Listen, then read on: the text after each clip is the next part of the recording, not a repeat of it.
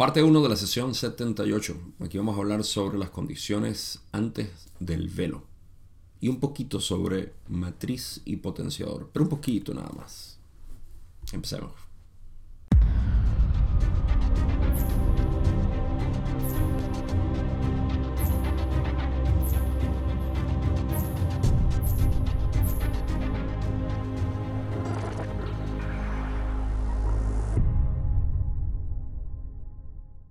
Estaba planeando llegar hasta la pregunta de matriz y potenciador en el video de inglés y en promedio, la mayor cantidad de veces el video en español tiende a ser más largo que el de inglés. Así que dudo mucho que en este vaya a llegar. Y de todas maneras, ustedes me conocen, yo mantengo todo súper regulado. Así que de la misma manera que me lo hice en inglés lo voy a hacer aquí.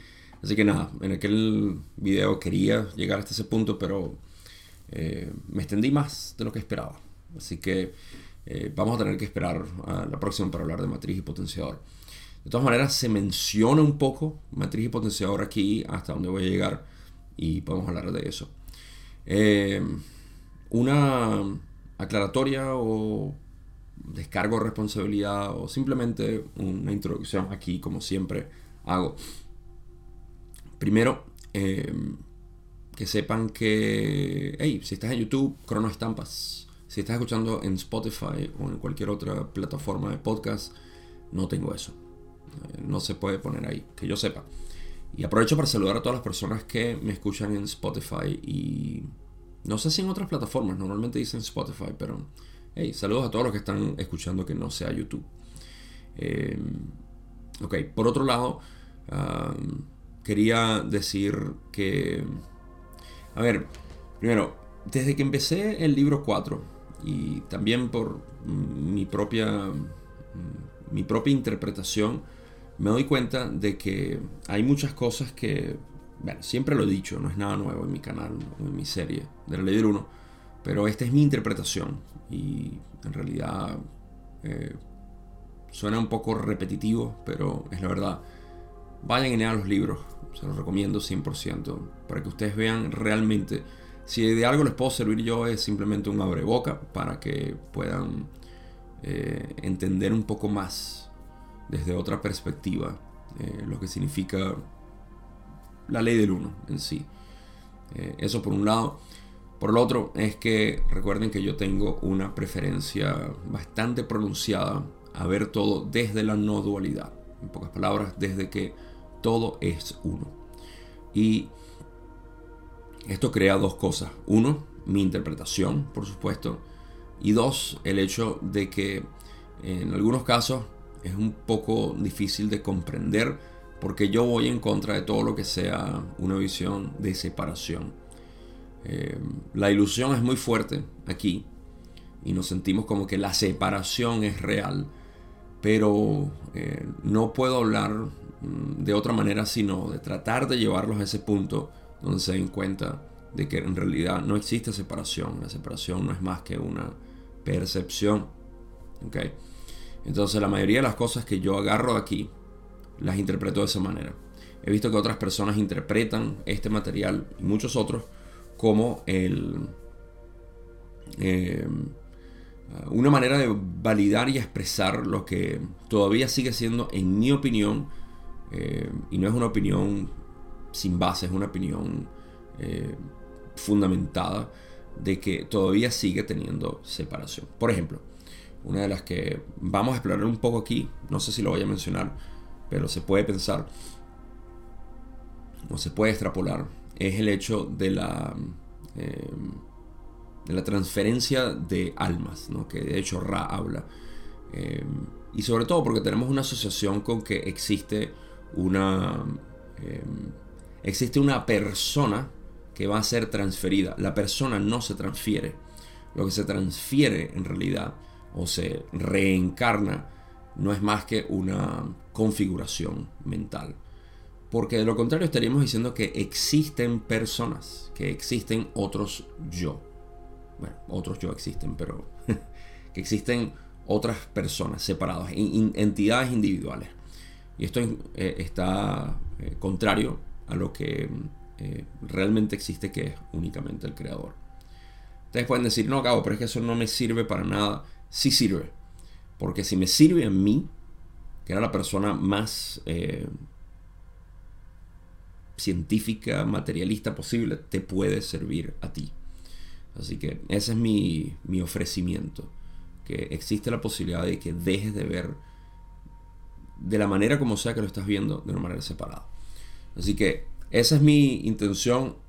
Está alineado con lo que Ra enseña en términos de unidad, de que solamente existe el creador. Nosotros le decimos el yo. También Ra le dice el yo. Y, y bueno, esa es mi interpretación. Pero también es válido interpretarlo de una manera dualista, como algunas personas lo hacen. Y supongo que tiene un propósito, solamente que yo no lo veo. Me parece limitante, me parece que está, eh, está fuera de lo que es el potencial que tiene esto. Y, yo lo llamaría hasta cierto, hasta cierto modo neo-advaita, como se le dice también. Que una especie de, de comprensión limitada y fuera de contexto de lo que es la no dualidad. Eh, repito eso, la dualidad, cuando se habla de dualidad como una manera de expresar eh, la, realidad y la creación, es una manera limitada y fuera de contexto de lo que es la no dualidad o la ley del uno. Por eso hago énfasis en eso. Así que, complejo como suene, sé que en los países de nosotros no tenemos una base eh, de, lo que es la no dualidad. El misticismo, de hecho, está sepultado bajo un manto enorme de, todo tipo. Pero en lo que yo pueda colaborar y ayudar para traer a la superficie lo que es este entendimiento místico que Jesús, a quien más tenemos cerca, nos dio, eso es lo que voy a hacer. De lo contrario, seguimos dando vueltas en esta rueda de samsara innecesariamente. Ok, ahora sí, con todo esto en mente, eh, de nuevo, ya saben, eso es mi, mi dirección. Y lo van a ver en, varias, eh, varias de mis interpretaciones con, con el resto de lo que queda del libro 4. Ahora, esta sesión es bastante larga, como ya dije, por, probablemente me tome cuatro partes, porque es bastante larga. Y vamos a empezar con la primera pregunta que al contrario de los demás eh, trae algo nuevo, como las anteriores, Don dice, ¿hubo algún problema con el ritual realizado que fue necesario realizarlo dos veces? Ra dice, hubo un paso en falso que creó un lapso momentáneo de concentración. Esto no estuvo bien. ¿Cuál fue ese paso en falso? Pregunta Don. Ra dice, fue un paso mal dado. Ah, en inglés se, entiende un poco mejor. Eh, estoy siendo quisquilloso aquí con las palabras, pero eh, el paso, a veces uno puede decir, mira, el primer paso es llenar la, planilla, ok. El segundo, eh, meterle un sobre y tercero, tercer paso es enviarlo.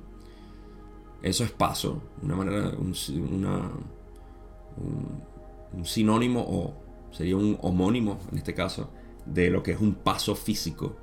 Bueno, eh, al principio se puede interpretar como que el primero, un paso mal dado y por eso, eh, eh, porque Ra dice a misstep también, steps en inglés se utiliza para referirse a lo mismo, paso, secuencia de, de, acciones. Y luego Ra aclara aquí en inglés que fue un misfooting, foot me quiere decir de pie, así que fue un paso en este caso mal dado. Pero, ¿saben la distinción? Espero que sí. Em, así que fue un paso mal dado, no fue un paso de que no llenaste la planilla bien, fue un literal paso al caminar que fue mal dado. Así que se tropezaron básicamente. fue un tropiezo. Así que Don pregunta, ¿esto tuvo algún efecto perjudicial para el instrumento? Raleigh dice, muy poco. El instrumento sintió la presencia que ha llegado a asociar con el frío y habló. El instrumento hizo lo que correspondía. ok, un par de cosas aquí. Eh, Don está preocupado que si Carla sabía, perdón, si Carla eh, tuvo un, un efecto perjudicial con esto. Y Ral explica que muy poco, porque el instrumento, Carla, sintió la presencia de que, es la entidad negativa, el, frío que ya, que ya han expresado anteriormente. Ra ha hablado de este frío. Eh, y habló. Eh, o sea, dijo algo al respecto, me imagino, en la situación. No sé qué fue lo que pasó y no tengo una, una historia al respecto. Y eh, el instrumento hizo lo que correspondía. Básicamente ya Carla sabía qué hacer en ese momento, cuando sentía la presencia negativa, y lo hizo. Ya esto lo hemos hablado. Hay que aceptarla. Hay que... Hace poco alguien me preguntó en un, en vivo que hice en Instagram eh, por cierto, si se quedan hasta el final les comento lo que estoy haciendo en Instagram. Eh, creo que les debo una, una aclaratoria, una, una, explicación ahí de lo que estoy haciendo, porque he cambiado un poco. Pero al final, al final llegó a eso. Y me preguntaron que si, o sea, qué se hacía cuando sentías que estabas teniendo ataques psíquicos o todo esto. Y recientemente, haciendo la traducción de la sesión 58, recomiendo, los que están en el libro 5, vayan a leer lo que Jim escribió en el fragmento de la sesión 58, al comentario, porque tiene que ver con esto. Y lo voy a mencionar rápidamente para responder esa pregunta. Eh, uno tiende a asociar que si me está pasando algo a mí, o sea, negativo, entonces es otra entidad, es otra cosa. Esto tiende a, a generar la responsabilidad y culpa a otro lado. No es culpa, pero responsabilidad a otro lado y uno sentirse víctima. Sí, generar culpa víctima. Eh, y eso es lo que Jim explica aquí. Uno tiene que entender, y sobre todo las personas que están estudiando la ley del uno, deberían entender que no existen otras entidades, así como no existen pensamientos individuales. Todos tus pensamientos están dentro de tu mente. Del mismo modo, lo que llamamos entidades u otros yo están dentro de ti. Solamente que, de nuevo, la percepción de esta ilusión es tan fuerte que creemos que están separados o asociamos, estamos acostumbrados a separar. Eh, hace poco alguien también me preguntó eh, que si Jesús se había ido a otro espacio. Y es tan simple uno poder descomponer esto porque la respuesta es ¿A qué te refieres con espacio? Define espacio. Y esto hace que la gente tome pausa y se dé cuenta como que, ah, bueno, cierto, ¿a dónde se fue? Muchas de las preguntas son fáciles de responder de esta manera. Pero en, cualquier punto, em, estamos hablando de, de que es extremadamente, diría que infinitamente útil tener un modelo de vida, no intelectual, filosófico, que esto y lo otro, sino de vida, en el cual uno siente y diga, sí, entiendo que todo está contenido en mí, en el uno. Y bueno, en eso es que yo me, enfoco. Así que no existen otras entidades eh, separadas, así como que no existen pensamientos separados de mí, todos están contenidos dentro de mí y no hay distancia entre mis pensamientos en realidad. ¿Cuánta distancia hay entre pensamientos? Ninguna. Entonces, del mismo modo no existe esto. Y las entidades negativas son lo mismo. Son partes de nosotros, pero que no las hemos reconocido. Y porque no las hemos reconocido es que se sienten así. Están llamando para que las reconozcas y las abraces y las aceptes y las quieras. Y en ese momento, ah, todo cambia. No crean que esto me lo saco del sombrero. Esto en los sueños ocurre. Cuando tú tienes una situación negativa y estás consciente en el sueño que estás soñando, tú puedes amar a la entidad que está ahí, que en realidad no es otra entidad, eres tú, ¿verdad? Y pasa lo mismo, se disuelve. En la manifestación del sueño se disuelve y la experiencia pasa de ser aterradora a placentera. Ok, seguimos. Donde dice, ¿podrías darme el estado del instrumento? le dice, el complejo físico está como se ha dicho anteriormente. Hay una ligera pérdida de energía vital. Las distorsiones básicas del complejo son similares a las que has preguntado anteriormente. Así que no hay mucho que comentar aquí, simplemente que el, complejo físico, el cuerpo de Carla, está igual que antes. Eh, si mal no recuerdo, estaba bastante debilitado y no hay que ser muy creativo para eh, pensar algo distinto. Hay una ligera pérdida de energía vital. Ok. Ah, las distorsiones básicas del complejo son similares a las que se han preguntado anteriormente. Así que básicamente todo está igual. Nada, con un poco de pérdida de energía vital. Don pregunta, el instrumento desea que te pregunte si hay algún problema con sus riñones. Y Raleigh dice, esta consulta es más compleja de lo que su brevedad anuncia. El complejo del sistema renal físico de este instrumento está muy dañado. El equivalente de tiempo-espacio que rige el complejo corporal no tiene ningún fallo. Debido a un ataque psíquico, se cuestionó seriamente si la sanación espiritual de este sistema perduraría. Así se hizo, pero tiene la necesidad de ser reforzada por la afirmación de la ascendencia de lo espiritual sobre lo aparente o visible. Em, así se hizo. Ah, así. Déjeme hacer una corrección aquí rapidito. ¿Verdad? Porque es mejor. Así se... Así sucedió. No sé. Ya lo pensaré mejor. 785. Eh, ¿Por qué? Ah, porque Ra dijo que... Eh, tiene que ver con el contexto, así que ya lo explico. Mm. Bueno, primero, la pregunta de Don es demasiado general, me parece. Cuando le pregunta, hey, bueno, la pregunta de Carl en realidad. Eh, ¿Hay un problema con mis riñones?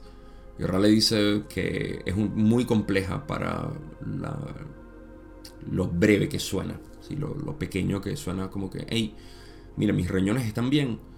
Ah, ¿Dónde quieres que empiece? Sobre todo en Carla que tenía eh, un problema renal histórico uh, pronunciado. Ra explica lo siguiente, y aquí tenemos un poco de, algo que dilucidar de lo que Ra explica. El complejo del sistema renal físico, o sea, el cuerpo del cuerpo, la parte física del cuerpo renal está dañado. Los riñones físicos estaban bastante dañados. Sin embargo, y este sin embargo lo estoy agregando yo aquí, noten que Ra dice, el equivalente de tiempo-espacio que rige el complejo corporal no tiene ningún fallo. ¿Okay? Si está muy dañado el riñón, uno esperaría lo siguiente. Uno diría, hey, si mi riñón está dañado, eso quiere decir que me voy a morir pronto, ¿verdad? Porque, o sea, sin riñones no puedo vivir. Con uno puedo vivir, pero el sistema el sistema renal físico está dañado. O sea, eran los dos riñones. Eh, no era uno.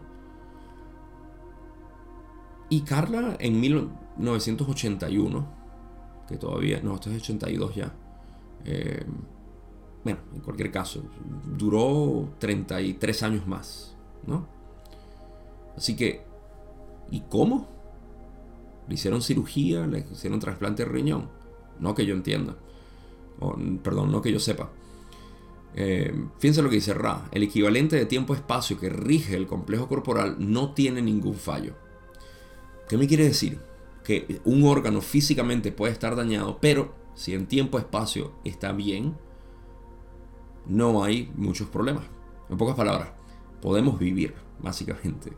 Y esto explica mucho cómo hay personas que tienen problemas en los órganos eh, fuertes cuando les hacen autopsia dicen como que, ¿cómo estaba vivo? No se sabe. Físicamente estaba muy dañado. Pero la persona no tenía ningún tipo de síntomas. Y estaba bien, estaba todo fantástico. Y la gente, ay, murió de eso. Y posiblemente sí murió de eso, pero eh, esto lo explica bastante. Porque los médicos se encuentran con un misterio y dicen, no sé cómo esta persona estaba viva. Claro que no lo saben. Eh, ni siquiera nosotros lo podemos saber, pero tenemos un indicio de que a través de lo que es el tiempo-espacio, algo puede estar... Y tiene sentido, porque el tiempo-espacio, eh, como Ra dice, rige el complejo físico. Así que tiene sentido. Eh, así que de nuevo, eh, resumen, el órgano físico puede estar dañado, pero en el tiempo-espacio puede estar muy bien. Y, y, eso causa un balance, por así decir, entre tiempo-espacio y espacio-tiempo.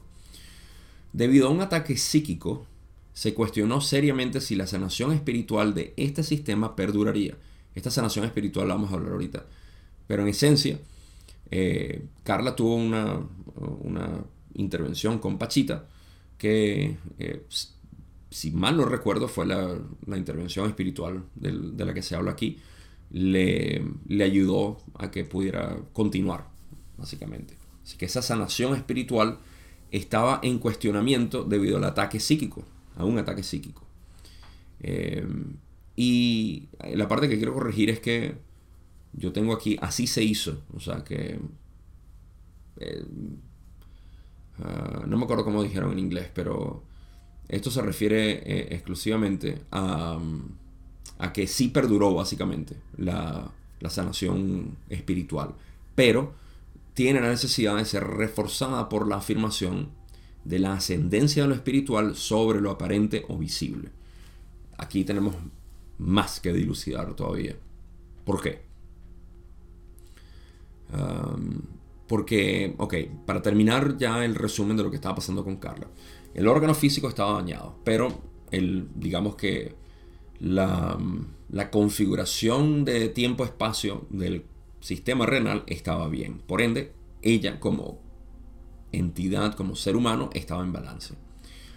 Hubo un ataque psíquico. Ese ataque psíquico eh, afectó o, eh, creó la posibilidad de que pudiera dañarse esa sanación espiritual de tiempo-espacio.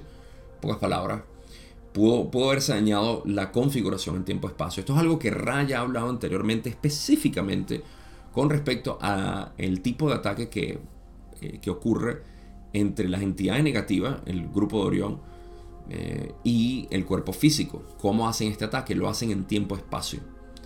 Eh, esto tiene todo el sentido dentro de lo que yo explico que las entidades negativas eres tú mismo, es tu propia mente causando esto. Si tú tienes en tu subconsciente la posibilidad de hacerte daño, digamos, físicamente, lo vas a hacer y se te va a manifestar. ¿Es una entidad de Orión? Por supuesto que lo es. Es parte de tu subconsciente o existe esa susceptibilidad. Y la entidad de Orión lo que hace es potenciarla. Entonces, cuando tú te haces consciente de eso, tienes la posibilidad de sanación. De ser posible, por supuesto. Eh, porque puede ser algo preencarnativo. Pero para no entrar en ese detalle, eso es lo que, lo que ocurrió con el ataque psíquico. Se prestó la posibilidad.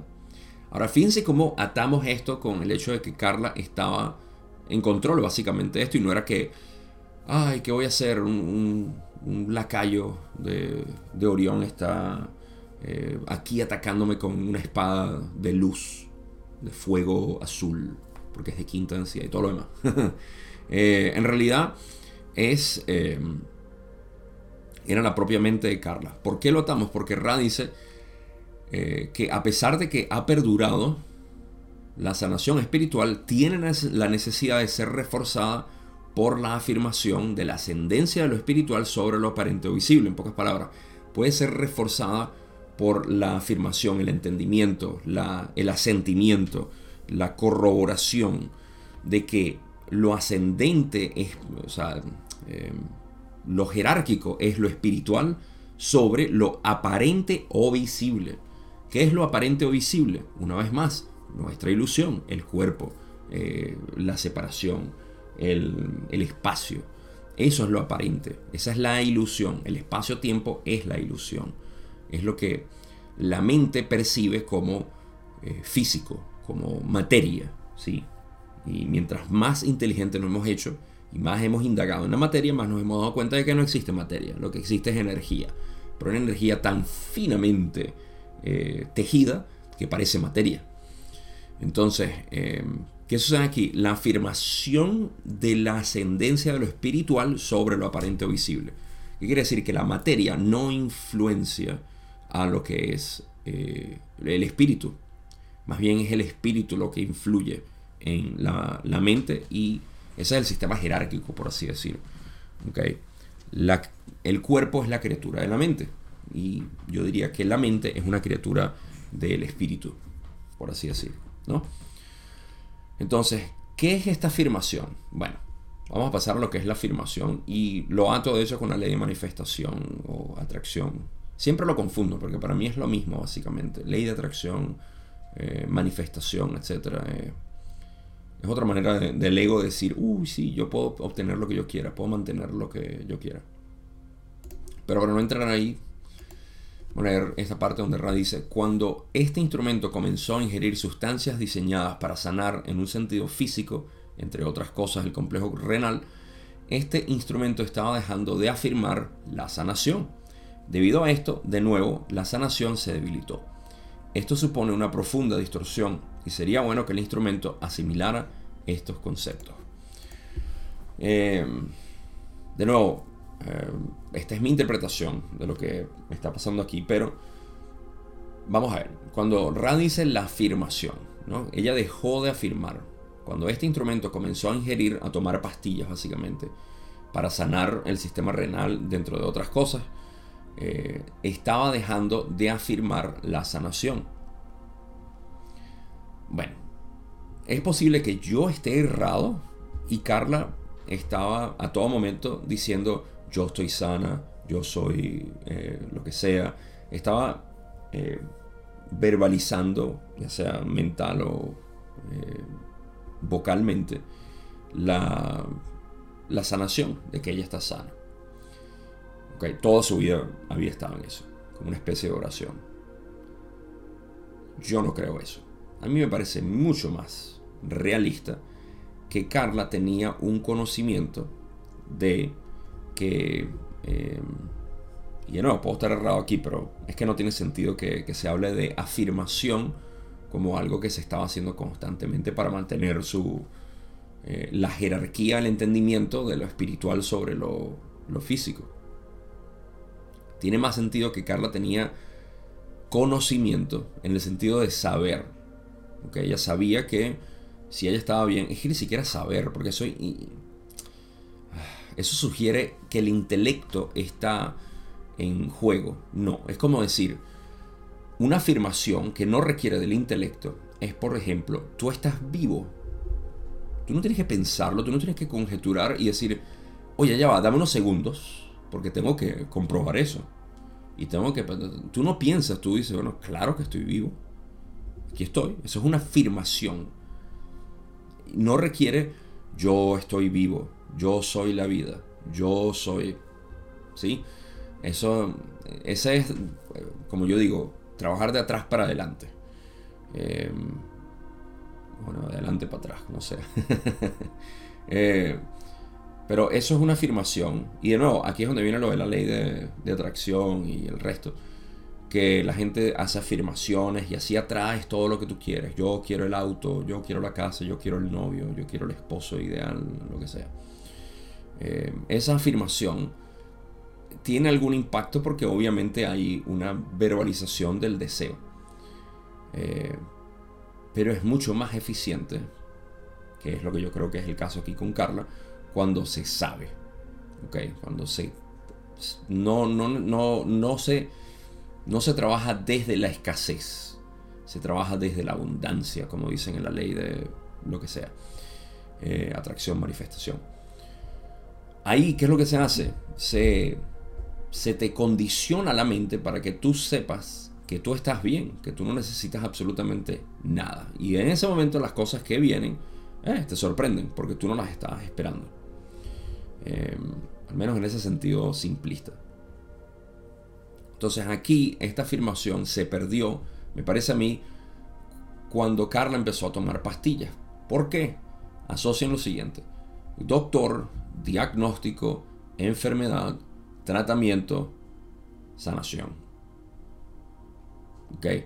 Primero, tengo que pasar por el proceso de admitir que yo estoy mal, que tengo problemas físicos, que esto en realidad es un problema que necesito sanar y todo lo demás. Y eh, de hecho, sin ser cierto, esto eh, crea una correlación directa con lo que es la hipocondría, lo cual es el pensar que tú estás enferma o enfermo y que eh, bueno, yo estoy mal, yo estoy mal y tengo esta enfermedad y estoy seguro que sí, voy a ir al doctor para que me diagnostiquen y no te encuentran nada, pero tú sigues pensándolo y eh, finalmente te enfermas. O vives enfermo, porque hasta los síntomas te los crees. Eh, entonces, de lo, la misma manera existe, yo lo llamo hipocondría espiritual. El siempre estar, no, es que tengo que alinear mis chakras porque tú sabes que yo estoy mal, no, es que tú sabes que, sabías que en mi tercera encarnación en este planeta yo fui un tal y eso me causó tal cosa y por ende, bueno, mira, yo estoy aquí, tengo que... Eso es hipocondría espiritual. Eh, y mira, es una experiencia fantástica para el que la disfruta, pero me parece que a veces se filtra dentro de la psiquis de los buscadores y dicen, ah, pero es que ya, yo primero tengo que sanar cosas que tengo que descubrir que están mal en mí. Y ahí es donde yo digo, no, no, no, no, no. no, no busques enfermedades espirituales porque las vas a encontrar. Eh, y es así, es como cuando vas al doctor, el doctor está ahí para decirte qué es lo que tienes, según él o ella, mal y te van a hacer exámenes y van a decir, bueno, no, ah, los valores, a mí me, hace tiempo me mandaron ya pastillas para eh, el colesterol, para mantener el colesterol bajo. Entiendan que yo era un físico culturista en ese momento. Ah, un pequeño paréntesis aquí. Físico culturista, con una grasa, eh, mis grasas, el consumo de mis grasas era las mejores. Eh, o sea, en términos, créeme, esto puede destapar un, como dicen en, inglés, una, una, lata de lombrices. Eh, pero sí, o sea, mis grasas, mi consumo de grasas no era obviamente procesado ni nada cuestionable, era lo que completamente se recomienda en, todos los aspectos.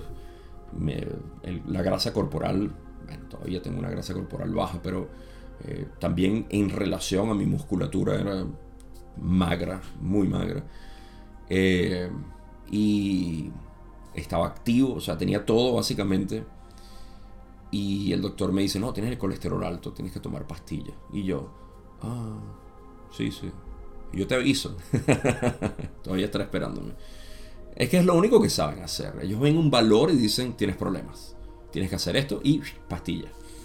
Eh, yo puedo hacer todo un episodio hablando del colesterol nada más, para que sepan que, en mi opinión, eso todavía siendo como eso de...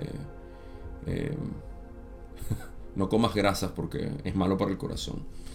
Pero bueno, entonces eh, es natural que uno empiece a dudar. Claro, cuando no sabes, y bueno, en este caso vas al doctor, como Carla fue, y le dijeron tienes esto, tienes esto, tienes esto, tienes problemas, empiezas a dudar y empiezas a debilitar tu configuración metafísica, por así decir, tu salud eh, de tiempo-espacio. Así que eso fue lo que le pasó a Carl. Perdió mucho de eso y se empezó a debilitar. Debido a esto, la sanación se debilitó. Esto supone una profunda distorsión y sería bueno que el instrumento asimilara estos conceptos.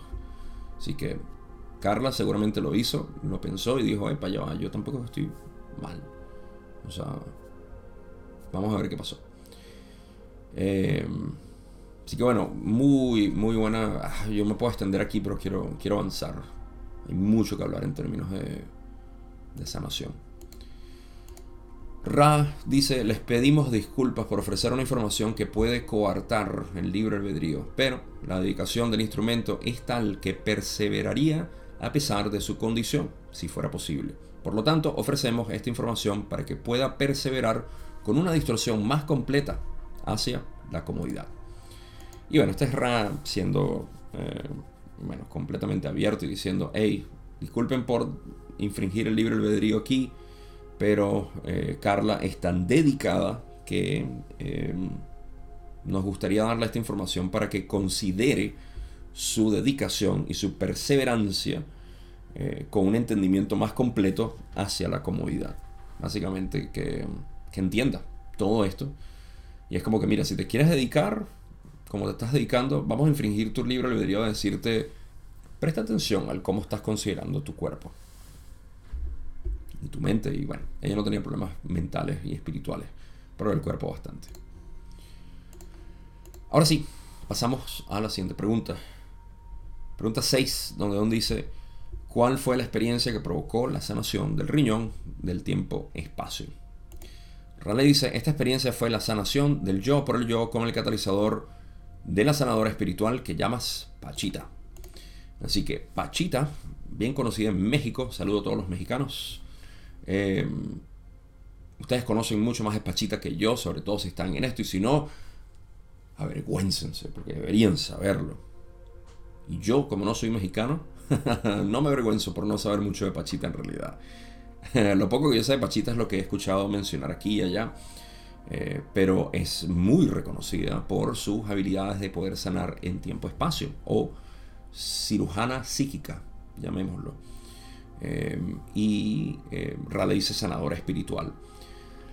Ok, entonces em, la experiencia fue la sanación, la sanación de la cual Don quería saber, del yo por el yo. Importante esto, Pachita no sanaba a las personas. Una vez más, ¿cómo tiene sentido eso si vivimos en separación, Gabo, la dualidad y todo, sabes? Aquí venimos a experimentar, bla, bla, bla, bla, bla. Estamos aquí en la ley del uno, donde no existe separación. Bienvenidos. Siéntanse cómodos en la unidad. Porque lo que se sana es el yo. Y no existe otro yo que te esté sanando. Ah, pero ¿qué hace? Te da catalizador. Entonces el catalizador de la sanadora lo que hace es acelerar lo que ya tú estás haciendo. En pocas palabras, Carla estaba en proceso de sanación eh, natural y Pachita lo que hizo fue catalizarlo. Eso es lo que hace un sanador. ¿Cómo aplica eso? Una vez más, mi ejemplo básico en este tipo de sanación del yo por el yo y para el yo eh, es el amigo que te pide consejo. El amigo ya sabe, dentro de sí está esa, ese entendimiento, pero no lo está viendo, está cegado. Y va y te pide ayuda y tú le dices, ah, bueno, pero es que de esta manera, así, así, así. Lo ves y se lo dices. Tú no lo estás sanando, tú no le reconfiguraste nada. Es él quien tiene que decir, ah, lo veo. Ahora que lo veo, se hace mucho más claro mi discernimiento y me siento mejor. Se siente aliviado. Aliviaste. ¿Tú lo aliviaste? No, simplemente fuiste el catalizador para que pudiera ver esa configuración nueva de su ser. Eso es todo. Y ahora, ¿cómo lo hacen los sanadores psíquicos? No lo sé. Ahí hay mucho misticismo, misticismo quizás no es la palabra, pero mucho, eh, ah, mucha mitología al respecto. Y, ahí no, no, me entro yo porque no, no tengo conocimiento, ¿verdad? Cómo, cómo se hace. Pero bueno, un pequeño recordatorio de que el que se sana es uno mismo, por sí mismo. Don dice en la pregunta 7, gracias, para utilizar los desplazamientos energéticos de las formas pensamientos que energizan el instrumento durante el contacto de la manera más eficiente, ¿qué podríamos hacer específicamente? si ustedes entendieron esto, esta pregunta, eh, los felicito. Se graduaron de la ley del 1. Ahorita hablo de eso. Y Ra también le da una respuesta, bueno, eh, paralela a la complejidad del vocabulario de, Don. Dice, cada uno del grupo de apoyo tiene un exceso de amor y luz para ofrecer al instrumento durante el trabajo. Cada uno ya envía al instrumento amor, luz y pensamientos de fuerza de las configuraciones físicas, mental y espiritual. Estos envíos son formas. Pueden refinar estos envíos, envíos, envíos hasta que las manifestaciones más completas del amor o de amor y luz sean enviadas a la red de energía de esta entidad que funciona como instrumento. Para que alcance su plena potencia, lo que envías debe ser de tu propia creación. Ok. ¿Qué, dice Harry? ¿Qué dice? a ver quién se acuerda de esa caricatura. Ah, gracias. Para utilizar los desplazamientos energéticos. Aquí, déjeme ponerlo de una manera criolla. Don está diciendo, ¿cómo puedo ¿Cómo podemos enviarle buenas vibras a, Carla durante el contacto? O mejor, ¿cómo, ¿cómo podemos mejorar el envío de buenas vibras a Carla durante el contacto? Y Ra en pocas palabras le dicen, ya ustedes tienen buenas vibras con Carla, muy buenas vibras. ¿okay? Pueden refinar esas vibras, si quieren, eh, de la manera como entran, como le llegan a Carla, y para, eh, para que alcance la plena potencia, esas buenas vibras, tienes que ser creativo, Eso es todo. Así acabo de resumir en criollo todo lo que se dijo aquí. Ahora, vean la, complejidad. Don.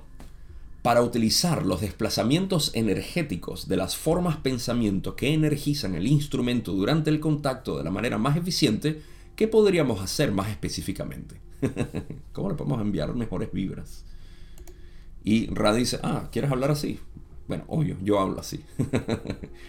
Cada uno del grupo de apoyo tiene un exceso de amor y luz para ofrecer al instrumento durante el trabajo o el contacto. Cada uno ya envía al instrumento amor, luz y pensamientos de, de fuerza eh, de las configuraciones física, mental y espiritual. O sea, ya todos les mandan buenas vibras de eh, eh, configuraciones físicas, mentales y espirituales. Estos envíos son formas, formas pensamientos. Pueden refinar estos envíos hasta que las manifestaciones más completas de amor y luz sean enviadas a la red de energía de esta entidad que funciona como instrumento, o sea, al aura, de, que puedan penetrar el aura de Carla. Para que alcance su plena potencia, lo que envías debe ser de tu propia creación. Esto es un énfasis, el más bonito de todo esto, que es que la pregunta que uno siempre dice, bueno, ¿cómo hago para enviar luz y amor, Gabo? Eso que dicen ahorita en todas partes, que uno tiene que enviar luz y amor y tú lo escribes también en tu correo. Em, bueno, para que alcance la mayor potencia, tiene que ser de tu propia creación, tiene que ser creativo. ¿Cómo te imaginas tú que va ese amor y luz? ¿Cómo llega? Eres tú quien lo está haciendo. No es que, ¿en qué libro es que explican cómo es que uno debe visualizar la forma específica del amor? Y existe un capítulo para la luz también. No. ¿Qué significa amor y luz para ti? ¿Cómo te imaginas dándoselo a otra persona a través de tu imaginación? Punto. Listo. Eso es para alcanzar la mayor potencia. Así que te acabo de dar el tip de cómo enviar eh, amor y luz o buenas vibras de la mejor manera. de nada. Ok. Entonces, eso es todo en esencia. Y um, para refinar estos envíos, uh, la entidad, cómo funciona. No hay más que pueda elaborar aquí. Heavy, heavy. Esto está muy heavy. Ok. Pregunta 8. Don dice, gracias. Voy a retroceder a una época anterior, si se puede llamar así, en la evolución para tratar de establecer una base muy fundamental para algunos de los conceptos que parecen ser el fundamento de todo lo que experimentamos aquí, de manera que podamos examinar más a fondo la base de nuestra evolución. Aquí viene una gran pregunta de Don que va a culminar en correcto. Va a estar correcto. ¿Ok? Así que la pregunta al final que dice Don aquí, ¿estoy en lo cierto con esta afirmación? Es correcta. Así que vayan preparándose mientras leen de esa manera. O escuchan. Don dice, supongo que en nuestra galaxia de la Vía Láctea, es decir, la galaxia mayor con miles de millones de estrellas en la que nos encontramos, Ah, otro paréntesis mío aquí. Eh, Don tiene que hacer esta aclaratoria de qué tipo de galaxia se refiere, porque Ra tiene la tendencia a llamar a los sistemas solares o estelares galaxias también, y eso confunde. Así que gracias Ra por agregar más confusión. Pero Don se está refiriendo a la galaxia de la Vía Láctea, es decir, la galaxia con miles de millones de estrellas en la que nos encontramos. La Vía Láctea. Entonces, aquí en la Vía Láctea, el progreso de la evolución fue desde el centro hacia afuera, hacia el borde. Y que la, en la evolución temprana de esta galaxia, eh, la primera distorsión no se extendió más allá del sublogo simplemente porque no se pensó en ello o no se concibió. Y que esta extensión de la primera distorsión, que creó la polarización que experimentamos, fue algo que ocurrió en lo que llamaríamos un tiempo posterior, o cuando la evolución progresó hacia afuera desde el centro de la galaxia. Estoy en lo cierto con esta afirmación y por supuesto Ra dice, estás en lo cierto. Ok, entonces, ¿qué dibujamos aquí? Simple. Ah, para entrar a la siguiente pregunta, eh, van a ser dos preguntas más antes de que terminemos, ¿cierto? Uh, sí, dos preguntas más. Ok, Don explica que esto es una situación pre-velo. Está hablando de la situación, el momento en el cual eh, se, se vivía básicamente sin, en tercera densidad se vivía sin el desconocimiento de quiénes somos. En pocas palabras, yo no tuviese trabajo en ese entonces. Y muchos de nosotros, nadie tendría trabajo en realidad. Pero para mí particularmente, eh, perdería mi trabajo porque yo trabajo con el recordar quién soy. No quién soy yo, quién eres tú. Pero que en realidad es el mismo soy, yo. yo soy. El famoso yo soy, que hasta Jesús lo dijo. Ah, yo soy, antes de, de Abraham, yo soy, dijo Jesús. Y los rabinos agarraron piedras y lo colearon fuera del templo. Fuera de aquí, hereje. Em, entonces, ¿cuál fue esta situación? Eh, la situación es que em, en, lo que Don llama el comienzo de la galaxia, ¿okay? Em, y hasta cierto punto supongo que es correcto, no había uh, el, entendimiento, sí es lo que dice, no, no se pensó en la extensión de la primera distorsión. Eh, escuchando a Scott Mandelker, la única otra persona que ha hecho lo que yo estoy haciendo con, el material de Ra, se cubrió las 106 sesiones. Eh, y, está en YouTube, por cierto, los que escuchan, los que hablan inglés o pueden entender inglés, les recomiendo que escuchen la interpretación de Scott Mandelker. Eh, y no tiene mucho tiempo que la hizo, de hecho. bueno, él tiene una especie de mal entendimiento con lo que es la extensión de la primera distorsión. Esto es algo que yo he hablado ya. Em, y habla sobre lo que es la... Él dice, bueno, pero es que ¿cómo es que no había libre albedrío? Por supuesto que había libre albedrío. Y claro que lo hay, siempre hay libre albedrío, como voy a explicar más adelante en este video. El libre albedrío es la creación. No puede existir creación sin libre albedrío. Pero lo que se está hablando aquí de la extensión del libre albedrío es que las entidades se conviertan en individuos, individuales. Y eso se, obtuvo gracias a em, el velo, que fue cuando se extendió la primera distorsión. En pocas palabras, nosotros tenemos libre albedrío. O sentimos que tenemos. ¿no? O sea, como, y ese es el, gran dilema de lo que es el libre albedrío. Em, entonces, al al extenderse de esta manera, nos convertimos en lo que yo considero que somos sub-sub-logos. Quizás estoy errado en esto. Posiblemente se consideraba dentro del modelo de la ley del 1 un sub-sub-logos al, no al complejo, a la mente, cuerpo, espíritu. Pero a mi parecer uno se convirtió en sub-sub-logos cuando eh, entró el sistema complejo en nuestra mente arquetípica. Pero bueno, eso ya lo exploraremos a, mayor plenitud conforme pasen las sesiones, porque estas sesiones se, enfocan bastante en lo que es la situación pre-velo. Así que em, lo que Don dice básicamente es, mira, antes hubo una situación donde no se pensó y luego que se, empezó, que se pensó, o sea, se, activó la idea del velo, entonces eh, se empezó a implementar, ¿no? fue algo que ocurrió en lo que llamaríamos un tiempo posterior, claro. Así que hay un antes y un después del el velo. Y eso es lo que va a, incentivar a que Don pregunte más al respecto.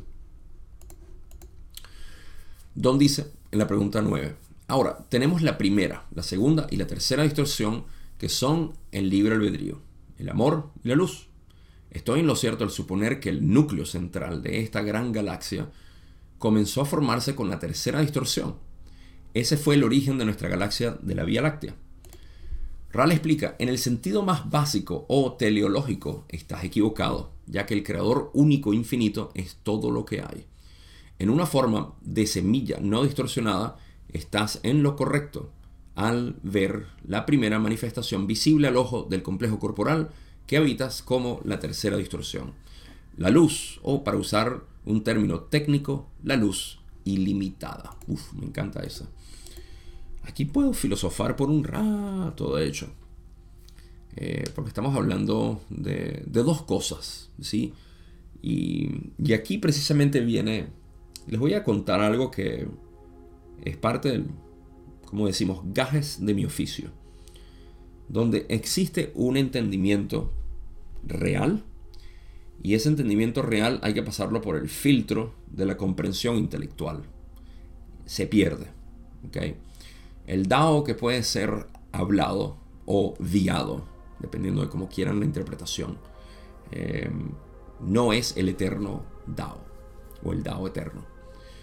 Eh, del mismo modo aquí nos encontramos con que uh, Rale dice, ah, en un sentido básico o teleológico, teleológico quiere decir es una rama de la filosofía que eh, explica o habla de, de todas las cosas, aparentes cosas, por su objetivo, su fin, su propósito.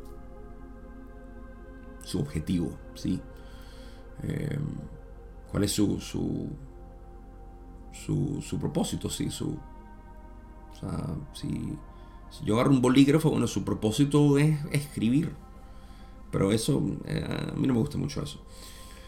En fin, en un sentido de, lo que realmente es básico, el, no, estás equivocado porque lo, que, lo único que existe es el creador único infinito. Ahora, ¿cuál fue la pregunta de Don precisamente? Em, que en términos de la primera, segunda y tercera distorsión, esto es algo que voy a llevar a las conclusiones. Así que manténganse ahí. Em, estoy en lo cierto al suponer que el núcleo central de esta gran galaxia comenzó a formarse con la tercera distorsión, eso sería la luz. Eh, ese fue el origen de nuestra galaxia, la Vía Láctea. No, el origen de todo es el creador único infinito. Y uno dice, bueno, pero ya acabo, pero es que acaso para nosotros que estamos tratando de entender, ¿no sería mejor entender la luz? Sí, hasta cierto punto es una buena idea entender la luz como lo, lo primero que nosotros estamos, pero ese es el comienzo. Porque luego tenemos que entender, bueno, ¿dónde vino la luz? ¿Por qué viene luz? Ah, porque la luz es lo que hace posible la creación. Y lo precede en términos de, de lo que son las primeras tres distorsiones. El amor. Es en realidad instantáneo. No es que pase un tiempo entre el amor para que después pase la luz. No, es instantáneo. Todo ocurre. Las primeras tres distorsiones, en mi entendimiento, son instantáneas. Las demás distorsiones sí toman tiempo porque ya están en un espacio, ya que provienen de lo que es la luz física, la división, la materia como tal, la energía y todo esto. Por eso es que también digo, no se detengan en que soy, un, soy energía, soy luz, soy todo esto, porque eso es una limitación. Tú no eres luz, tú no eres energía, tú no eres materia. Lo siento.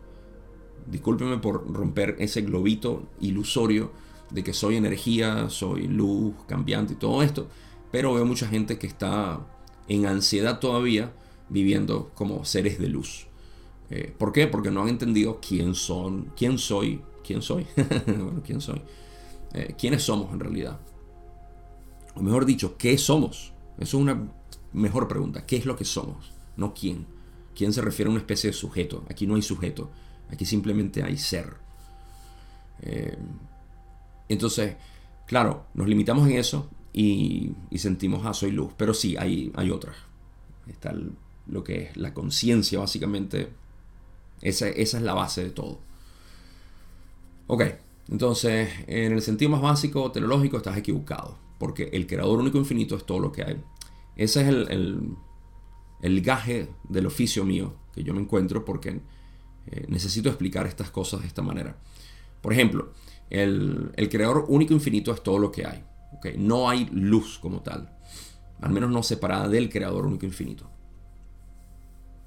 En una forma de semilla no distorsionada, estás en lo correcto al ver la primera manifestación visible al ojo del complejo corporal que habitas como la tercera distorsión. En pocas palabras, sí, la luz es lo primero que es visible y lo único realmente que es visible al ojo humano.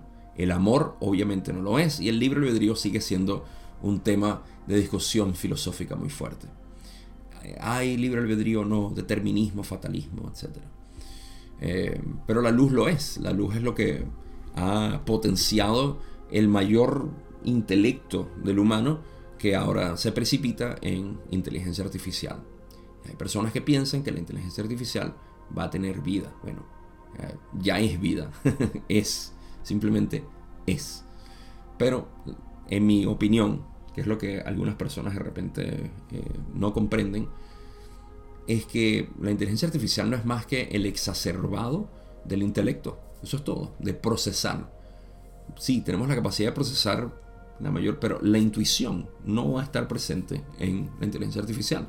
Por ende, es incompleta. Y es simplemente una manifestación hermosísima de lo que es posible en la creación. Ah, y ese temor eh, de la inteligencia artificial que siguen promulgando a aquellos que, hey, están siendo agentes de temor para que tú puedas aliviarte de eso. Como en el 2020 hubo bastante temor de salud, todo eso fue un catalizador para que uno dijera eventualmente como que, ah, no, vale, todo ese temor para nada. Em, de la misma manera, todo esto es la inteligencia artificial. Ten cuidado, te van a robar tu alma y te la van a sacar y la van a poner en una maquinita y, van a jugar contigo, jo, y se van a reír, qué sé yo. Yo, caricaturesco, eh, caricaturizo em, las cosas para que... Yo no sé si la gente habla así, pero a mí me gusta caricaturizar para, para imaginármelo. Em, bueno, eso es básicamente todo lo que dijo Raki. Sí, existe una... Eh, para nosotros lo primero que se manifiesta es la luz, eh, porque para decir primero tenemos que tener tiempo y nosotros tenemos que existir, así que sí, lo primero que se manifiesta es la luz. Pero en un sentido básico no es así. El creador único e infinito es lo único que hay. Última pregunta que vamos a cubrir. Don dice, ahora bien, me doy cuenta de que nos encontramos en un terreno muy difícil, podría decirse, para una terminología precisa aquí ya que está totalmente desplazado de nuestro sistema de coordenadas para la evaluación de nuestro sistema, en nuestro sistema de lenguaje actual. Don acaba de decir a, su manera más compleja lo que yo acabo de decir, lo que es el gaje de mi oficio. ah, me encanta, no lo había notado. Ok, continúa y dice, estos primeros logos que se formaron en el centro de la galaxia deseaban, supongo, crear un sistema de experiencia para el creador único Empezaron entonces sin ninguna experiencia o información previa sobre cómo hacerlo. Esto es difícil de preguntar. Quiero, antes de leerlo de Ra, eh, hacer un pequeño hincapié aquí. Lo que yo acabo de decir que es lo que cuesta, ¿no? Tenemos que filtrar un, saber, un conocimiento, un entendimiento interno. Gnosis, la gnosis. Tenemos que filtrarla a través del intelecto para poder hablarlo. Y esta es simplemente eh, la calamidad del filósofo. Em, y sobre todo el filósofo que no es intelectual. En el sentido de que no está intentando intelectualizar todo así como que mm, vamos a darle propósito final a esto. No, no hay un propósito final para nada. Sobre todo lo que consideramos como materia. Eh, pero me, gusta porque Don lo dice de una manera muy técnica. Dice, me doy cuenta de que nos encontramos en un terreno muy difícil, podría decirse, para una terminología precisa aquí. Por supuesto, no hay nada preciso. Ya que está totalmente desplazado de nuestro sistema de coordenadas para la evaluación en nuestro sistema de lenguaje actual. o sea, ah, ¿cómo no adorar a Don? Acaba de decir exactamente eso. O sea, es muy difícil es decir, voy a ponerlo de una manera criolla también. Si tú amas a tu familia, a tu hijo, a tus padres, a tu pareja, ¿cómo se lo expresas? ¿Cómo puedes encontrar una terminología precisa que no esté desplazada de nuestro sistema de coordenadas, de coordenadas para la evolución de nuestro sistema de lenguaje actual? No puedes, no hay manera en que tú puedas expresarle tu amor a alguien. No hay manera. Y la única manera que realmente les llega es cuando lo haces de manera no verbal. Cuando lo haces ni siquiera en una acción específica, aunque pudiera ser, pero cuando la persona dice, oye, me di cuenta que me amas porque hiciste tal cosa y tú como que, bueno, sí, eso refleja un poco lo que yo siento, pero no lo expresa totalmente. ¿Sí? Entonces, del mismo modo, eh, nos encontramos aquí. ¿Cómo expresar el hecho de que eres uno con el todo? Entonces, claro, tenemos que hacer la concesión del lenguaje y aquí es donde viene todo el argumento de que es que el vocabulario y la semántica y aquello y esto que dice y tú estás diciendo aquello, y ahí se pone un poco eh, fastidiosa la conversación. Es mejor cuando se transmite de manera más directa. Y eso es lo que yo intento hacer con el camino directo. Por eso es que el camino directo, para todos los que han hecho el curso, dicen, Gao, ¿y dónde están las densidades? ¿Y dónde está? No, vamos directo a lo que es la conciencia. Eres tú, más nada, no tiene refutación, no estoy utilizando términos de otro lado, no, o sea, es pura experiencia ahorita, ya. ¿Entendiste? Bien. Si no lo entendiste porque estás dándole demasiado pensamiento. Es simple. Ok. Entonces, estos primeros logos que se formaron en el centro de la galaxia deseaban crear un sistema de experiencia para el creador único. Empezaron entonces sin ninguna experiencia o información previa sobre cómo hacerlo. Eh, para resumir la pregunta de Don aquí y entrar a la de Ra, eh, lo que quiere saber es que si al principio de la creación o de la octava eh, existía una especie de conocimiento, ¿okay? y que si cuando empezaron a hacer esto lo hicieron eh, sin ningún conocimiento, lo que dice Don aquí, o sea, ¿cómo, cómo, cómo se sabía? ¿Cómo era el conocimiento de, de, experimentación? Sí. Para crear un sistema de experiencia para el creador único. ¿Cómo, cómo, cómo se hizo esos primeros logos? ¿Empezaron sin ninguna experiencia o información previa? Por supuesto que no. Empezaron con información previa, como explicar Ra. Así que esta es la última pregunta que voy a cubrir hoy. Ra dice, al principio de esta creación, o como puedes llamarla, octava, se conocían las cosas como fueron la cosecha, las cosas que fueron la cosecha de la octava anterior. De la creación precedente sabemos tan poco como de la octava que, que viene. No obstante, tenemos conciencia de los conceptos recopilados que fueron las herramientas de que dispuso el creador para el conocimiento del yo. Ok, primero, creación u octava se refiere a lo mismo en, este lenguaje. Ah, esto no quiere decir la octava de, por ejemplo, de estas siete densidades que estamos viviendo en el planeta Tierra. No, la octava se refiere a la creación general. Eh, las ocho densidades que están creadas para ser transitadas en, en, este latido del corazón. Ra habla de la creación como un corazón, el corazón del creador, latiendo constantemente, de manera infinita. Y cada pulso del corazón es una creación, es un universo. Y cada vez que colapsa es lo que llaman en inglés The Big Crunch, que es el opuesto al Big Bang. Eh, Big Bang, creación, pulso. Creación es ese momento entre pulso cuando está fluyendo básicamente la sangre. Y luego el próximo se colapsa y luego vuelve a crear otro. Esas son las creaciones. Eh, de la creación precedente, o sea, del pulso anterior, no sabemos casi nada. No obstante, tenemos conciencia de los y tampoco de la que viene. Porque esa es otra, esto no es un proceso lineal. Todo está sucediendo simultáneamente. No me pregunten. Eh, Así que... Y de hecho, ellos han hablado de guardianes que están en la próxima octava, que están ayudando a esta octava. Así que ahí más o menos tenemos un indicio de la simultaneidad de cómo funciona todo esto. Pero es que únicamente el saber que la conciencia no tiene tiempo, ya te das cuenta de cómo funciona. Pero créanme, no lo voy a pasar por nuestro sistema de coordenadas y de todo lo que dijo Don. Eh, no lo voy a filtrar, como dije.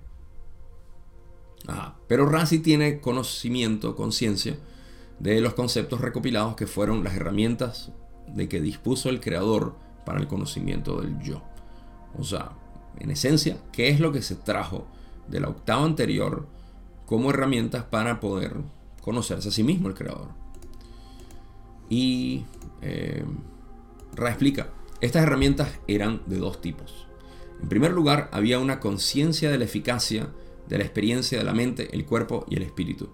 En segundo lugar, había una conciencia de la naturaleza más eficaz, o si se quiere, del significante de la mente, el cuerpo y el espíritu. En tercer lugar, existía la conciencia de dos aspectos de la mente, del cuerpo y del espíritu que el significante podía utilizar para equilibrar todo el catalizador. A estos dos se les puede llamar la matriz y el potenciador. Eh, un pequeño chiste que está en referencia con ese asterisco que tengo ahí es que Ra dice hay dos tipos de herramientas. Estas herramientas eran de dos tipos. Y luego mencionan tres. en primer lugar, en segundo lugar, en tercer lugar. Eh, hay una nota ah, al pie de, esta pregunta en la página donde dicen que estoy seguro que es Jim quien hizo el chiste de que Ra no podía contar más allá de uno. Ra tiene problemas para contar más allá de uno. Eh, porque sí, se equivocan de esta manera. Hay dos tipos y después mencionan tres. Ok, ahora, ¿cuáles son estos dos o tres tipos? Em, ¿Cuáles eran las tres eh, herramientas? En primer lugar, una conciencia de la eficacia de la experiencia de la mente, el cuerpo y el espíritu. O sea, hay una eficacia en esa combinación mente, cuerpo, espíritu. En pocas palabras, el creador se va a conocer a través de mente, cuerpo y espíritu. ¿Sí? Eso es todo. El creador se va a conocer a través de la mente, el cuerpo y el espíritu. Los tres como un conjunto. En segundo lugar, había una conciencia de la naturaleza más eficaz o, si se quiere, del significante de la mente, el cuerpo y el espíritu. El significante es una parte arquetípica de lo que es eh, la mente y eh, se refiere, en mi entendimiento limitado, a esa, esa persona, a, esa, eh, a ese arquetipo que está en constante cambio, es maleable, ¿sí? y depende de, de la polaridad sobre todo y de las decisiones que sean tomadas, de la experiencia, de la, del potenciador también. Eh, entonces todo esto empieza a hablar un poco ya de la mente arquetípica. Eh, así que el significante de la mente, el cuerpo y el espíritu eh, se, había, se había conocido como algo muy eficaz. En tercer lugar, existía, o sea, esto de nuevo tiene que ver con la parte de la mente arquetípica y cómo funciona para la experiencia, para generar experiencia en general. No la experiencia única de la mente arquetípica, sino experiencia general de toda la creación. Eh, el propósito básicamente de la creación. Se me está yendo la luz aquí. No importa. En tercer lugar, existía la conciencia de dos aspectos de la mente, del cuerpo y el espíritu, que el significante podía utilizar para equilibrar todo el catalizador. Eh, a estos dos son la matriz y el potenciador. Esto es mente arquetípica antes del velo, donde el significante trabajaba con matriz y potenciador nada más. No existían, a pesar de que existía catalizador, y noten la diligencia de Jim al escribir esto. Noten aquí, para los que pueden ver o están viendo en YouTube, cuando escribe catalizador con minúscula. Este catalizador con minúscula eh, es a diferencia de catalizador con mayúscula, cuando es escrito así es porque se refiere a un, a, un arquetipo. Pero aquí no está hablando del arquetipo, porque está hablando del catalizador que naturalmente fluía, fluía a través de eh, el significante, ¿no? Con la matriz y el potenciador. No era un arquetipo, arquetipo como tal, no tenía una persona, que es lo que se personifica en los arquetipos. Así que kudos para eh, Jim por ser tan eh, meticuloso. Me encanta eso. Material de verdad es que está... No solamente fue transmitido de manera pura, sino que lo han mantenido de una manera increíble, de verdad. El tipo de conocimiento que tenían que tenía Jim, al menos aquí. Ok, así que estos son los tres que van a dejar en esencia eh, la conversación para la mente arquetípica eh, en mi mejor intento de poder hablar superficialmente de lo que, de lo que puedo saber. Y, y sí. Así que eso es todo. Conclusiones de inmediato. Ah, les dije que les prometí una visión, sobre todo de las tres primeras distorsiones Porque ¿qué pasa? Al menos en mi experiencia, entender las primeras tres distorsiones era algo intelectual. Era algo de decir, ah, no, claro, ya entiendo cómo es que funciona, pero lo sentía desconectado de mí. Así como muchas otras cosas que sentía desconectadas de mí. Y esto no era por mala intención o por cualquier cosa, simplemente porque es que no tenía un, un fundamento. Cuando no tienes un fundamento, estás construyendo tu realidad en una arena movediza. Y esto es lo que a mí particularmente me interesa enseñarle a las personas. Más nada. Por eso es que tanto en mis videos como en mis publicaciones y en mi trabajo como tal, la dirección de lo que yo explico va hacia lo que es un entendimiento fundamental. Porque eso es lo que te crea la base para tu realidad. Ahora, ¿por qué las tres primeras distorsiones se veían como separadas para mí? Porque no tenía manera de yo poder encajarlas en mi experiencia. Ahora se los voy a explicar cómo lo hago. Hablamos de libre albedrío, de amor y luz. Tres principios eh, o tres primeras distorsiones que son ah, ineludibles, están en toda la creación. ¿sí? Mente arquetípica varía. Eso puede variar dependiendo de dónde estés en la creación y todo lo demás. Eh, el tipo de, configuración varía, etc. Todo esto varía. Lo, que, lo único que no varía son estas tres distorsiones. Eh, ahora, ¿cuáles son? Libre albedrío, amor, luz. ¿Cómo lo puedo ver en mí? Si yo entiendo que soy el creador único infinito, entonces yo debo ser capaz de ver en mi experiencia estos tres, estas tres distorsiones que están causando el resto de mis distorsiones. Estas son tres inevitables que están siempre presentes causando el resto de mis distorsiones. Así que voy a poner un poco científico aquí, pero es ciencia del yo. ¿Quién soy? Simple. Lo único que yo puedo decir de mí es que soy consciente de mi experiencia. Eso es todo lo que yo puedo decir de mí. Cuando hacemos la investigación, y esto lo hago a profundidad, por todas las vías que quieran, los desafío a que me traten de, de refutar lo que yo digo. Lo único que yo sé de mí es que estoy consciente de mi experiencia. Más nada. El resto varía. Pero lo que sí te puedo asegurar es que yo estoy consciente de toda mi experiencia. Eso lo digo con toda propiedad. Ese soy yo. Yo soy la conciencia que está consciente y conoce mi experiencia. Ok. Antes de siquiera decir eso, voy a ir un paso atrás. Lo cual no puedo, no puedo filtrar a través de, del sistema de coordenadas del lenguaje. me encanta Don. Eh, ¿Qué soy? Esto. Y cuando voy a esto y investigo, me doy cuenta de que es infinito. No encuentro límites. Así que eso es un indicio de la infinidad de mi ser, del yo, de lo que realmente soy. Ahora, esta infinidad empieza, o en cualquier momento, a todo momento de mi experiencia, tiene libre albedrío porque esa es la capacidad de poder eh, dirigir atención hacia donde quiera, hacia donde sea. Inevitablemente se dirige hacia algún lado. Eso es libre albedrío. Libre albedrío es seguido o eh, acompañado por amor. Amor, Ra dice que es la elección de ataque. Me gusta eso. Amor también es enfoque. ¿sí? Es el principio creador.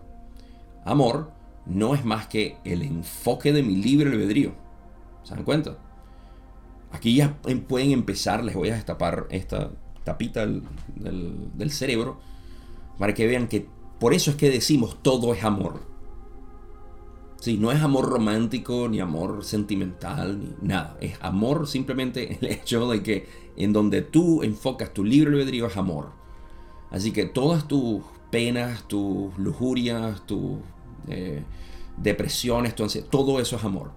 Y estás sin saberlo. Claro, el ser separado es el que quiere entender, pero el ser separado no existe.